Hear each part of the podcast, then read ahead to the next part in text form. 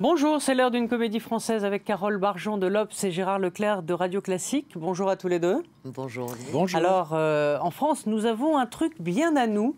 Je ne parle pas de la baguette de pain ni du camembert, mais nous avons nos politiques les mêmes depuis 30 ans. Ils concourent, ils gagnent, ils perdent, ils reperdent et ils reviennent jusqu'à ce que mort s'en suive. Aujourd'hui, on voit le retour de Jean-François Copé, le retour de Nicolas Sarkozy, celui d'Alain Juppé qui euh, tutoie le sommet des sondages. C'est ainsi, alors que chez nos voisins européens, eh bien, la défaite est souvent synonyme de disparition. Vous perdez, on n'entend plus parler de vous. Mais le paradoxe, c'est qu'ils s'en rendent compte, eux, eux-mêmes les politiques. Écoutez ce que disait Jean-Christophe Cambadélis, c'était sur Radio Classique, c'est le patron des socialistes. Il ne voudrait pas deux hommes politiques je ne veux pas défendre Nicolas Sarkozy, mais en tous les cas le président de la République, qui sont euh, aux affaires depuis dizaine d'années, on va dire, ou une quinzaine d'années, et il voudrait l'arrière-grand-père qui est là depuis 1974. Non, mais enfin, on rêve ou quoi? C'est quoi cette, cette euh, dimension actuelle volonté exprimée, vous n'allez quand même pas vous... Mais attendez, Juppé, ce cheval de retour, serait la modernité incarnée mais où on va là? On se moque des Français. Et vous verrez que dans les élections, cette question ne sera pas posée. Voilà, euh, donc un Jean-Christophe Cambadélis très, très en forme, vieux chevaux de retour en parlant euh, d'Alain Juppé. Bon, il faut dire que quand même Jean-Christophe Cambadélis, c'est pas non plus euh, un perdreau d'année. Non, non. mais mais c'est pas nouveau. Vous vous souvenez, Jospin qui avait, qui avait dit, en parlant de Chirac, l'âge du capitaine, il est fatigué, etc. Donc voilà, ils seraient tous de vieux en fait. oui, enfin, il faut, faut, quand même préciser. bon, d'abord. Il s'est excusé. D'abord que Cambadélis s'est excusé. Oui, j'allais ça m'a échappé. Et, ensuite, que euh, Lionel Jospin, euh, dont Campanelli était proche, euh, effectivement, comme vous l'avez dit, avait, avait traité, comment, dans un avion, Jacques Chirac. de vieilli, usé et fatigué. Et ça, en fait, ça avait totalement réveillé Chirac, qui du coup a gagné en 2002. Bien. mais c'est vrai que c'est une maladie française. C'est une maladie française. Ça, c'est ça, c'est ça, c'est vrai. Sauf euh, je dirais euh, l'exemple justement de Lionel Jospin, qui lui, euh, comment dire, a été, la politique. a été balayé. Parce qu'il l'a décidé. Ben oui, mais enfin, euh, c'est un des rares à l'avoir fait, euh, tout de même. Alors, après ça, on peut dire qu'il est, il est resté dans, dans, dans, dans, les arcanes. Là, il est au Conseil ah non, il non, mais, il non, mais il l'a fait... pour des raisons. Sur une, il, est parti sur une blessure narcissique, on va dire. Bah, on peut dire ça, et on peut dire aussi que, après tout, euh, quelqu'un qui avait été éliminé de cette façon aurait pu être un fardeau pour sa famille politique. En tout cas, il a fait ce choix-là. Non, il a, il a, tort dans la formulation. Il faut jamais s'en prendre à l'âge des gens, mais sur le fond, bien évidemment, qu'il y a un problème. Je pense même que c'est vraiment le, problème de fond, peut-être, de, de la crise politique française. On part là vers une élection donc en 2017 avec les, quasiment les quatre candidats de 2012. Euh, euh, Sarkozy, Hollande, euh, Bayrou et, Le Pen. Mais on peut même aller plus loin, parce que quand vous regardez, si vous remontez à 1995, vous retrouvez quasiment les mêmes. Alors, ils n'étaient pas en premier plan, ils étaient juste derrière. Nicolas Sarkozy mm. était le porte-parole de François Bayrou, de d'Edouard Balladur. François Bayrou était là. François Hollande était le responsable du Parti socialiste. mais donc, le constat, il est là. Mais qu'est-ce que ça dit de notre société eh ben, ça, dit une, un monde politique qui est complètement euh, verrouillé, sclérosé, euh, ce qui effectivement n'existe nulle part ailleurs. En Angleterre, la dernière élection, le, Miliband a disparu. En Allemagne, en Allemagne, Steinbrück a été battu par Merkel, il a disparu. Enfin, du moins, il revenu simple député. En France, vous avez ce, ce verrouillage du monde politique qu'on retrouve partout, y compris à l'Assemblée. On a actuellement l'une des assemblées les plus âgées qu'on ait jamais eues en France, avec des gens comme Laurent Fabius qui sont élus depuis 1978, François Fillon qui concourt pour la présidentielle, qui est député depuis 1981. Donc voilà, c'est une carrière politique en France, d'une part. Jean-Claude Gaudin qui est maire de Marseille. Euh, voilà, et qui avant était, en est à son euh, cinquième mandat. Voilà, on est, on commence une carrière politique en, en sortant des grandes écoles et on, on, y reste jusque euh, vraiment très très très tard. et c'est propre à la France. Oui, c'est propre à la France. Alors il y, a, peut-être une question euh, d'abord d'une absence de règles, parce que pour ce qui est de nos parlementaires par exemple, euh, les mandats ne sont pas limités dans le temps. On, a limité le cumul des mandats, mais on peut se représenter ad vitam aeternam. Donc ça c'est sûr que ça sclérose totalement la vie politique. Et pour ce qui concerne ceux qui sont candidats à la présidentielle, moi je pense qu'il y a une sorte de de, de, jurisprudence Mitterrand qui a gagné à la troisième fois.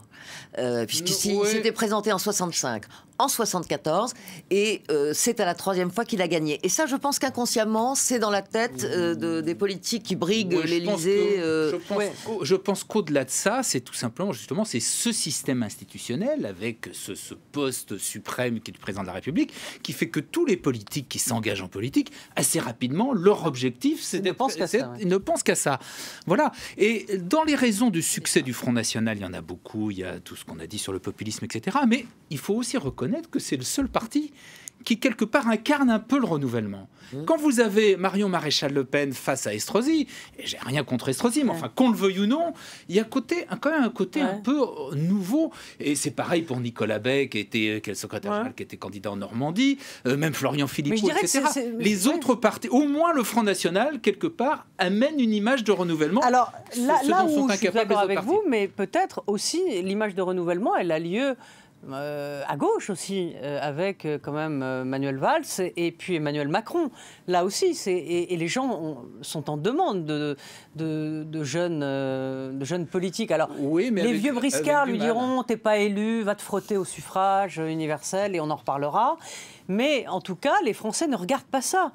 Et, quand même, Macron est, a une bonne euh, cote de popularité. en, même temps, les aspirations des Français sont contradictoires, hein, parce que euh, on dit comme ça qu'on veut le renouveau et on déplore cette sclérose de la vie politique, et en même temps, du fait de la crise et des événements extrêmement graves qu'on a vécu euh, l'an dernier, c'est un des avantages de Juppé, semble-t-il. On verra, on verra ce qu'il en est à l'arrivée, hein.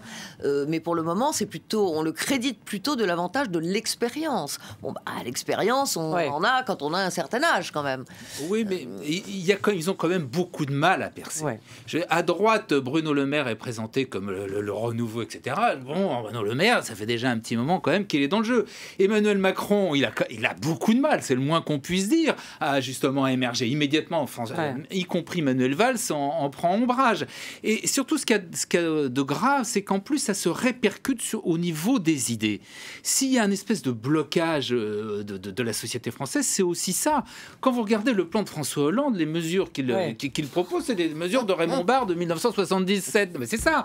Quand à droite, bah, on continue la, à politique de la relance. Quand hein, à droite, on continue, à se crisper, par exemple, contre le mariage pour tous, alors que chacun sait que on voit mal comment on pourrait, d'un trait de plume, annuler le mariage pour tous maintenant qu'il est. dire, il y a une espèce de sclérose aussi au niveau des idées, au niveau des programmes, qui, je pense, est lié aussi au non-renouvellement du monde politique. Alors, je voudrais qu'on regarde cette affiche. Hein. Je ne sais pas si on peut la voir. C'est la nouvelle affiche du Front National. Enfin, le, nom Front National n'apparaît pas d'ailleurs.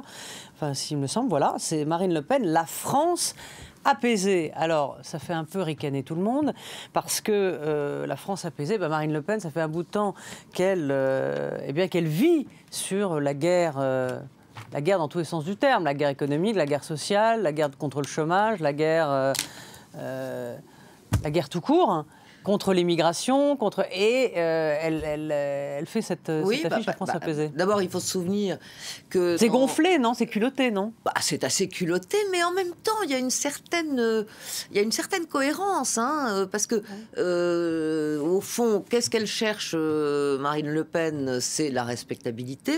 On sait que c'est quand même sa stratégie depuis un moment, c'est la respectabilisation, la dédiabolisation.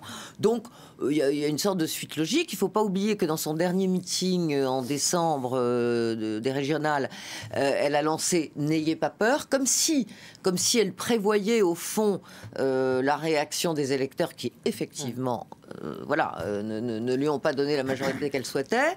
et elle sait parfaitement que euh, dans son entreprise de conquête du pouvoir, l'un de ses problèmes, c'est que son programme probablement ne rassure pas et ne rassure pas les élites, et notamment sur la sortie de l'euro. Donc moi, je pense que ça correspond à ça. Bah, surtout, elle tire les, enseignements des deux dernières élections. Les départementales et les régionales ont prouvé qu'elle peut arriver dans certaines régions, certains départements à 40%, mais elle n'arrive pas à 50%. Et donc, elle a. Et pourquoi? Parce qu'il y a quand même une elle partie. ne perce pas la barrière des 50%. Une partie, notamment de la population et notamment les retraités, les professions libérales, etc., qui refusent, qui continuent à rejeter euh, le Front National. D'où cette idée de, de, de, lisser un peu son image, c'est ce, slogan de, l'apaisement. Ça rappelle un peu d'ailleurs le, Mitterrand de la force tranquille avec la, petite église, etc.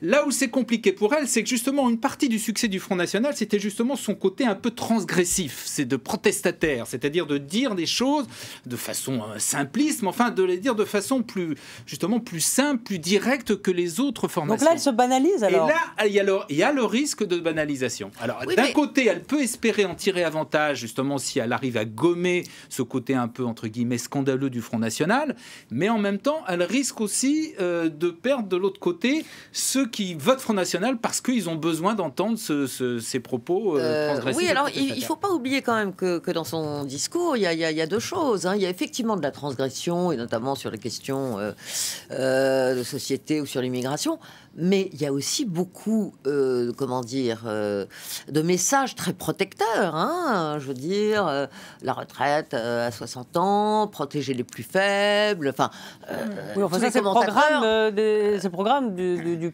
Parti communiste. Bah, bah, d'accord, bien sûr, mais c'est un, programme de protection des salariés. Il ne faut pas oublier qu'il y a cette dimension-là.